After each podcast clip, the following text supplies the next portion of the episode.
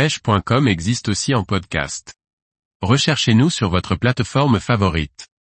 Perche en petite rivière, les animations pour les pêches hivernales. Par Julien Lecouple. L'animation d'un leurre, quel qu'il soit, doit être en accord avec le niveau d'activité des poissons.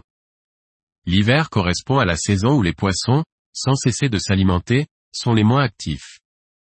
Voyons ensemble comment convaincre les zébrés engourdis. L'animation que l'on imprimera à notre leurre sera essentiellement conditionnée par l'activité des poissons largement ralentie dès la transition entre la fin de l'automne et l'hiver du fait d'un refroidissement significatif de la température de l'eau. Comme j'ai déjà pu le dire dans de précédents articles, les poissons étant des animaux à sang froid, leur niveau d'activité est largement conditionné par la température de l'eau. Ceci s'explique par un ralentissement significatif du métabolisme. Le temps de digestion est allongé et les fenêtres d'activité alimentaire d'autant moins fréquentes.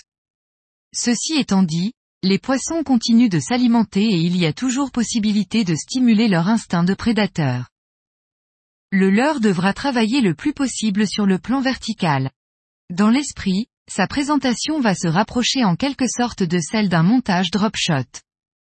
L'animation s'effectuera donc canot et sera caractérisée par une succession de twitches plus ou moins amples tout en ne récupérant pas sa ligne trop rapidement. Effectivement, alors qu'il est largement admis qu'il faille, du printemps à l'automne, animer vivement son leurre, et surtout sans marquer de pause pour ne pas risquer de voir la perche s'en détourner, en hiver les choses sont bien différentes.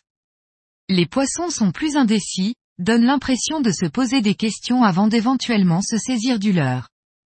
Il est très fréquent d'observer les poissons monter sur le leurre lors des tirées puis redescendre dessus lors des relâcheurs. Il va donc falloir laisser le temps à votre leurre de traverser la colonne d'eau, de la surface jusqu'au fond, pour finalement se poser sur le substrat. Régulièrement les perches ramasseront le leurre totalement inerte. Tout ça est très bien mais pourquoi ne pas utiliser le drop shot dans ce cas, me direz-vous?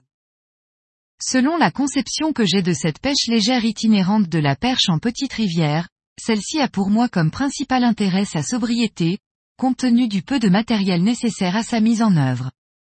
Une canne, quelques leurres et une épuisette, rien de plus.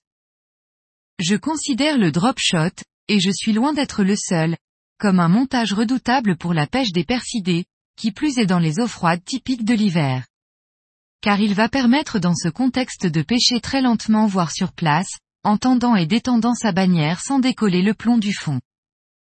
Seulement voilà, un montage drop shot ne sera pas la solution à la totalité des contraintes liées à ce type de milieu. Skipper un montage drop shot sous les frondaisons n'est pas idéal par exemple, ce qui nécessiterait que j'embarque au moins deux cannes avec moi. Une canne en drop shot, et une autre avec un leurre souple monté sur tête plombée. Je préfère donc m'en passer et trouver des solutions concernant la présentation de mes leurres, voir article, perche en petite rivière, miser sur une présentation naturelle au début de l'hiver, mais il s'agit d'un choix personnel car un montage drop shot constitué d'un petit hameçon texan et d'un lest de 3 grammes est redoutable dans bien des situations. À vous de choisir.